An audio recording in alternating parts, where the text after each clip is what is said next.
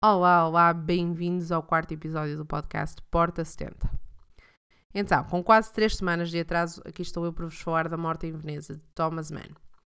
Antes de avançar, porém, queria comunicar o seguinte: um, este podcast passará a ter episódios quinzenais ao invés de semanais. Como sabem, isto é recente, uh, o que significa que eu ainda estou aqui numa fase de experimentação. Eu, de facto, achei que conseguiria manter um ritmo de gravação semanal, mas as últimas semanas provaram que não. Então, ao invés de tentar publicar semanalmente, arriscando-me aqui a deixar-me vencer pela superficialidade, resolvi publicar quinzenalmente com maior propriedade, certeza e conteúdo. Dito isto, Thomas Mann. Ora, sem nunca ter lido Thomas Mann, eu já o achava um escritor gigante. Quer dizer, um fã que consegue escrever no espaço de uma vida dois romances tidos como absolutamente basilares da ficção universal, com mais de 700 páginas cada, uh, aqui à Montanha Mágica e ao uh, Buddenbrook, é alguém que merece, como diria o nosso Momo de uma vida à sua frente, um elevador no mínimo.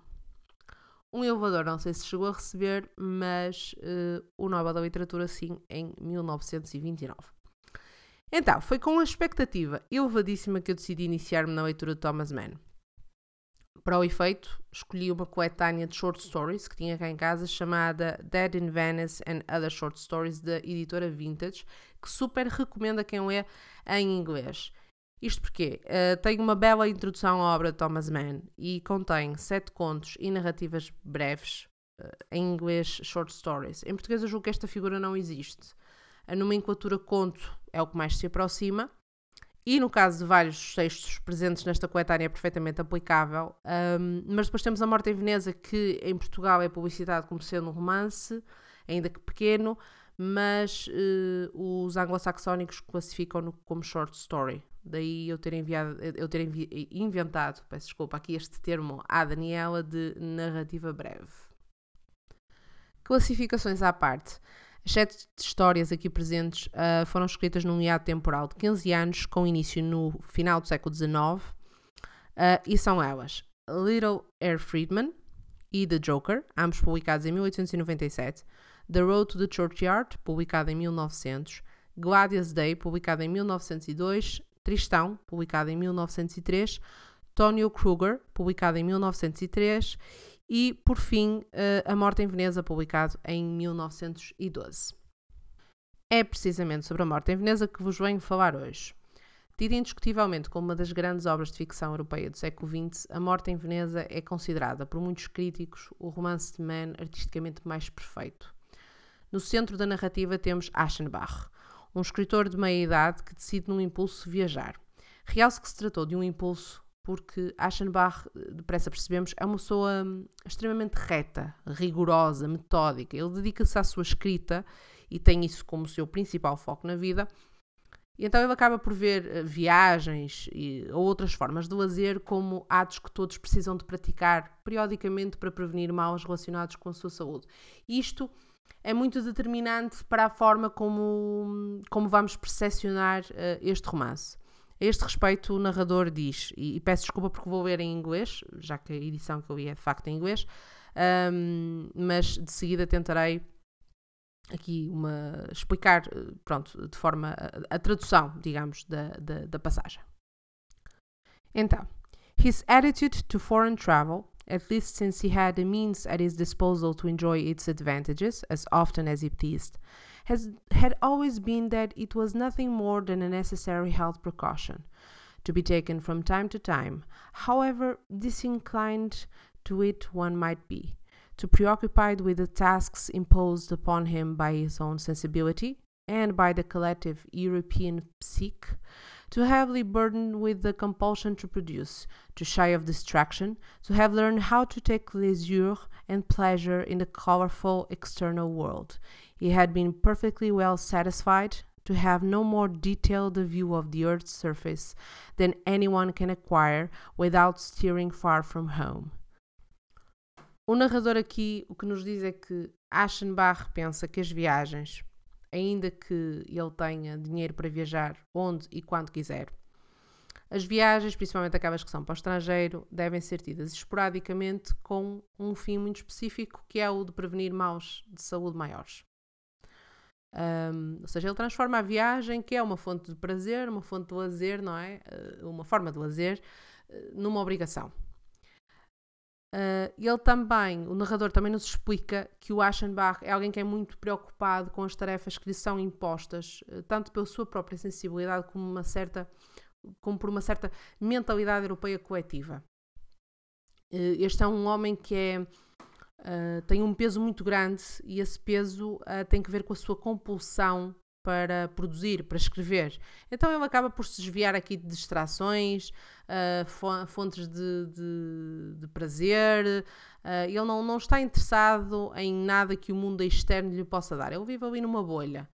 Um, e está perfeitamente satisfeito com o facto de que ele não vai conhecer o mundo, não é? Uh, muito mais do que aquilo que é possível a partir do conforto da sua casa. E pronto, ele está satisfeito com isso, não, não, não quer mais, não ambiciona mais. Até, lá está, ter este impulso que eu vos referi, que é eu preciso fazer uma viagem. E este impulso surge na mente de um homem, como já percebemos, não é um homem de grandes emoções ou aventuras. Ele escreve, mas não parece viver. Uh, e acaba por ser muito uh, out of character, muito como, como os ingleses costumam dizer, e ele sentir este impulso e dar uh, cumprimento ao mesmo. Ou seja, ele pega nas malas e parte para a Itália, acabando eventualmente por chegar a Veneza. É em Veneza, no lobby do hotel onde ele está hospedado, que Aschenbach uh, tem a sua vida um, revolucionada. E porquê? Porque ele vê Tsadio, que é um jovem de 14 anos, nas suas palavras, lindíssimo, comparável a uma escritura grega. Uh, o narrador diz-nos uh, o seguinte um, sobre a primeira vez que Aschenbach vê uh, Tsadio. It was a group of adolescent and barely adult young people sitting around a cane table under the supervision of a governess or companion. Three young girls of 15 to 17, as it seemed, and a long haired boy of perhaps 14. With astonishment, Aschenbach noticed that the boy was entirely beautiful. His countenance, pale and graceful reserved, was surrounded by ringlets of honey covered hair, and with its straight nose, its enchanting mouth, its expression of sweet and divine gravity, it recalled Greek sculpture of the noblest period. Yet, despite the purest formal perfection, it had such unique personal charm that he who now contemplated it felt he had never beheld in nature or in art anything so consummately beautiful. Portanto, há aqui um encontro daqueles. O Aschenbach vê um rapaz absolutamente perfeito, absolutamente bonito, uma coisa assim um, extraordinária. Algo que parece resultado de uma combinação um, de, da natureza e da arte. Então, o Aschenbach fica fascinado por Tsadio e acaba por desenvolver ali uma paixão uh, platónica absolutamente arrebatadora. Mas não se trata aqui uh, de uma paixão de cunho sexual, ou pelo menos isso não nos é dito na, na narrativa. É uma paixão diferente, é uma paixão pela perfeição, pela estética, pela beleza enquanto conceito e também pela arte. Como eu já referi, o Aschenbach uh, é um homem muito reservado. Ele não tem muitos amigos. Ele fisicamente é um ser muito frágil, dorme 12 horas por dia, que é o tempo que ele precisa para recuperar de 20 minutos de escrita extenuante. Aqui entre nós, eu gostava muito de ter a vida do Aschenbach. Se é esse o caso, dormir 12 horas para recuperar de 20 minutos de trabalho. Um, ele é tão alienado que ele mal deu pela morte da esposa 12 anos antes. Atenção, para vocês perceberem, ele era casado, a esposa morre e ele próprio nos diz: ele mal deu por ela que ela tinha morrido. Portanto, estamos aqui perante um ser cuja própria aparência deve ser pesada, cansada, símbolo de tudo o que é oposto não é, ao vigor, à luz, à energia de um miúdo de 14 anos. Aliada a tudo isto surge a sensibilidade de Aschenbach que o leitor perceberá ser muito especial. Ver Tzadio por si só tem um efeito escandaloso na sua vida, tornando-o de alguma forma uh, num ser mais vivo que pela primeira vez se liberta destas amarras da sobriedade que o mantinham cativo. Mas atenção, isto não é um, uma história de amor, não. A, Morte em Veneza é sobretudo um livro de contemplação e reflexão. Não esperem encontrar aqui algum tipo de ação narrativa extraordinária. Porque, acima de tudo, o que o leitor aqui vai encontrar são ideias, pensamentos, devaneios e muito uh, simbolismo. É uma história triste, com um protagonista altamente uh, disciplinado e emocionalmente isolado, cuja vida, pautada por restrições hetero e autoimpostas, é invadida pelas forças negras da desordem. E, e, esta é, acima de tudo, a história do artista, que perde a dignidade por força de uma paixão, no caso homossexual. Este elemento muito importante, a homossexualidade do protagonista, eh, não estava na gênese da ideia de man. Tendo surgido, segundo os estudiosos, a sua obra por razões pessoais numa espécie de exteriorização da própria jornada emocional do autor. A título de curiosidade, um, antes de Morte em Veneza, Thomas Mann escreveu alguns textos sobre uma história que envolvia Goethe, que é um outro grande autor alemão e profundo influenciador de Thomas Mann, que aos 74 anos perdeu-se de amores por uma jovem de 17 anos, chegando mesmo a propor-lhe casamento. Ora, isso na altura foi visto como uh, um ato, não é? Algo ridículo, quer dizer, um velho de 74 anos então vai uh, encantar-se aqui por uma, por uma jovem de 17. Então, ainda hoje, aliás, isso seria visto com muita crítica, por isso só, consegue, só podem imaginar hum, o quão escandaloso terá sido uh, na época de Goethe. Portanto, inicialmente o Thomas Mann queria escrever precisamente sobre Goethe e sobre a sua paixão pela tal uh, jovem. Acabou por pseudoficcionar a história de Aschenbach, Uh, que na verdade uh, não só tem aqui elementos desta, desta história de amor entre Goethe e a tal jovem, como também uh, de uma experiência vivida pelo próprio Thomas Mann. Então, em maio de 1911, Thomas Mann viajou com a esposa e o irmão para, adivinhem lá, a Veneza. Lá, segundo a própria esposa de Thomas Mann, ele ficou fascinado com um miúdo na altura com 10 anos, chamado Mose Uh, e, e eles, ele nunca terá abordado o rapaz, nem, nem nada que, que, se pareça, mas uh, esse facto é exponenciado por aquilo que ele já conhecia da história de Goethe com a tal jovem, terá uh, levado à dramatização que serve de base aqui à morte em Veneza. O, o, o miúdo, entretanto, 12 anos mais tarde, quando já era adulto, não é? Veio a descobrir ter sido a inspiração por Tsadio, porque vários dos eventos que são contados uh, em, na morte em Veneza foram por ele vividos. Então ele leu aquilo e certamente se reconheceu ali e uh, apresentou provas que de facto aquelas férias em Veneza teriam ocorrido, mas ele nunca, nunca disse mesmo que o Thomas Mann nunca abordou, nem ele nunca imaginaria que estaria a ser construída toda uma, uma história à volta daquilo, toda uma narrativa à volta daquilo. Então, uh, o que acontece é que eu acho que o Thomas Mann uh, vive isto, não é? E acaba por extrapolar uh, toda a situação numa dramatização, explorando a paixão como uma causa de perda de dignidade. Para o efeito, ele troca aqui a idade do adolescente, ele usa um adolescente de 14 anos, cujas ações acabam por ser inspiradas nas brincadeiras reais desta criança que ele conhece em Veneza. E então, uh, acaba por não ser só aqui a experiência real de Man que podemos encontrar em Morte em Veneza.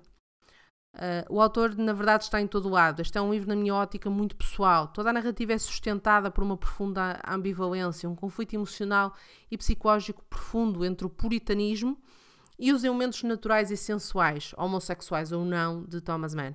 É o pavor da desordem mental que encontramos não só em Morte em Veneza, mas em vários outros trabalhos uh, de Mann, alguns dos quais eu já li, nomeadamente R. Little Friedman, do qual eu já falei no Instagram, e Gladius Day. Aqui, concretamente, o que nós temos é um escritor, como protagonista, que está tão comprometido com a ordem que consegue transformar a beleza em afirmação moral e a arte em disciplina, serviço, respeitabilidade. Este mesmo escritor, quando confrontado com uma emoção que em nada tem que ver com disciplina ou rigor, vê-se então dividido entre o prazer de contemplar e amar à distância e o repúdio causado pelo pudor e puritanismo de tal amor, referindo-se precisamente um, a este sentimento portádio, Aschenbach usa simultaneamente termos como impossível, depravado, ridículo e sagrado ou digno de honra. A este respeito, eu vi alguns artigos que desvalorizavam o facto da paixão de Aschenbach ser homossexual. Argumentavam os respectivos autores que o foco não era esse, mas sim a jornada emocional do artista. Confesso que discordo. Eu acho que a homossexualidade é um elemento crucial de toda esta narrativa, porque é ela que acaba por alimentar e potencializar toda esta metamorfose emocional do protagonista. Reparem que ele já tinha vivido uma relação com uma mulher. Para ele sentir-se atraído por uma rapariga não teria, sido, não teria tido nem metade do impacto que teve esta paixão por, por Tsadio. Uh, o facto de se tratar de um jovem rapaz é crucial para despertar Aschenbach, que se vê perante algo que nunca experienciou antes. E se por um lado é a perfeição uh, masculina que o fascina, por outro, é também o contexto rigoroso e estratificado onde vive que o condiciona. Por isso, discordo que a existência de uma paixão uh, homossexual seja aqui meramente incidental. Acho que é incrivelmente relevante e não uh, surgiu de todo um, por acaso. Ainda relativamente a Thomas Mann, e, e agora de uma forma um bocadinho mais geral, uh, quando vi os vários contos do Thomas Mann, eu fui identificando, até fui colocando aqui numa lista alguns elementos que eu via comuns a todos eles e que se prendiam com um, um, certo existencialismo, um pessimismo, um confronto aqui entre aquilo que é natural, aquilo que é uh, socialmente determinado. E então eu naturalmente fui aqui pesquisar um bocadinho sobre Thomas Mann. E os grandes, os seus grandes mentores intelectuais, e isto não me surpreendeu uh, em nada, foram precisamente Nietzsche e Schopenhauer. Um, não me surpreendeu porque, como já disse, encontrei nos seus escritos eh, e em Morte em Veneza também vários reflexos das ideias destes dois filósofos. Nietzsche foi um grande pensador existencialista alemão do século XIX que, entre várias outras ideias, explorou esta teoria do eterno retorno, criticou a moral e a religião, questionou o valor objetivo da verdade. O seu princípio uh, filosófico não era, ao contrário do que muitos defenderam ao longo da história, Deus e razão, mas a vida que atua sem um objetivo definido. Ao acaso, daí a tal ideia do eterno retorno. Por outro lado, Schopenhauer, eh, também filósofo alemão do século XIX, eh, é considerado o expoente máximo do pessimismo filosófico. Eh, na sua grande obra publicada em 1818, O Mundo como Vontade e Representação, ele defendeu esta ideia que o mundo é produto de uma pérfida vontade metafísica. A dor e o tédio eram, na sua ótica, condições inerentes à existência humana, pulsando-a e estando até na base do gênio. Ora, o amor não mais traduzia do que na necessidade que o ser humano tem de se reproduzir. Uh, isto era claramente gente bem disposta, não é?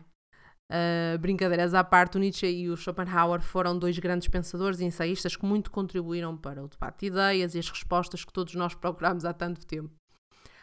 A admiração de Thomas Mann por Schopenhauer uh, levou a publicar inclusive alguns ensaios sobre o filósofo. Uh, num deles, publicado em 1938, Mann disse algo como: Quando um crítico intelectual e grande escritor, referindo-se a Schopenhauer, reflete sobre o sentimento humano, ele também se está a referir ao meu e ao teu sofrimento, e dessa forma, com um certo triunfo, nós devemos nos sentir vingados pela sua esplêndida, uh, pelas suas esplêndidas palavras.